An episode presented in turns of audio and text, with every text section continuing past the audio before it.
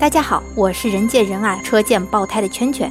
名人有故事，圈圈讲故事，欢迎收听听了想笑、笑了想哭的东北话名人励志故事。有请东北圈圈。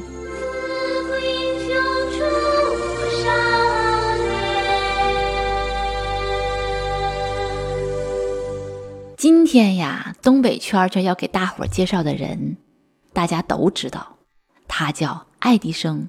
是世界最著名的发明家之一。爱迪生小时候家里特别穷啊，那都上不起学。十一二岁呢，就开始去卖报纸了。但是他非常热爱科学，吃饭都抠抠搜搜的，把钱省下来买科学书报和化学药品。他特别喜欢做实验，从垃圾堆里捡来一些瓶瓶罐罐的，那可当宝贝了。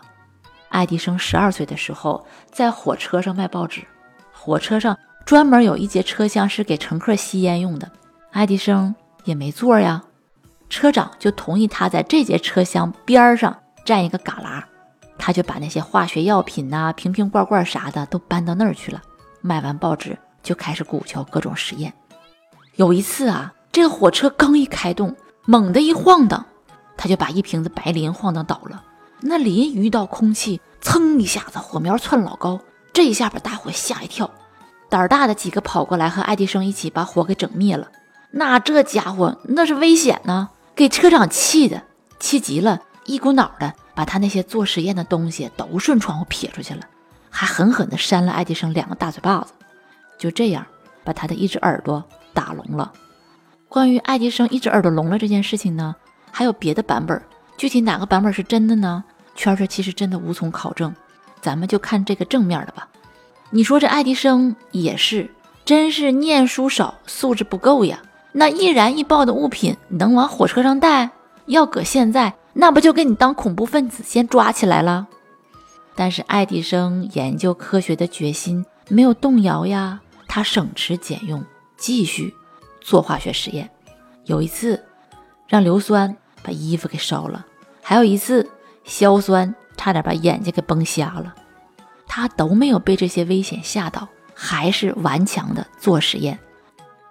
小朋友们哈，在这儿呢，圈圈阿姨强调一下子哈，你们也可以有爱迪生这种钻研精神，但是你不能不顾危险瞎鼓捣化学药品呢。要鼓捣，一定要在大人或者老师的协助下。爱迪生那是没有爹妈管，没有办法，但是你们有啊，所以千万记住了啊，可别自己瞎鼓捣。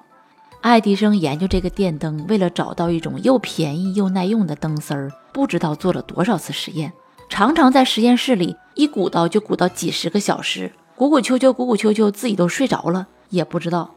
但是终于让他找到了合适的灯丝儿，发明了电灯。后来呀，这爱迪生又发明了电影、留声机。他一生中发明的东西有一千多种。知道为啥我们中国得诺贝尔奖的特别少吗？可能就是因为我们火车站那个安检太严了吧。当然这是说笑话。不过最近呢，我们中国科学家也得了诺贝尔奖，他的名字叫做屠呦呦。你们听说了吗？圈圈以后一定会专门讲讲咱们中国诺贝尔奖科学家的故事。活得真自在。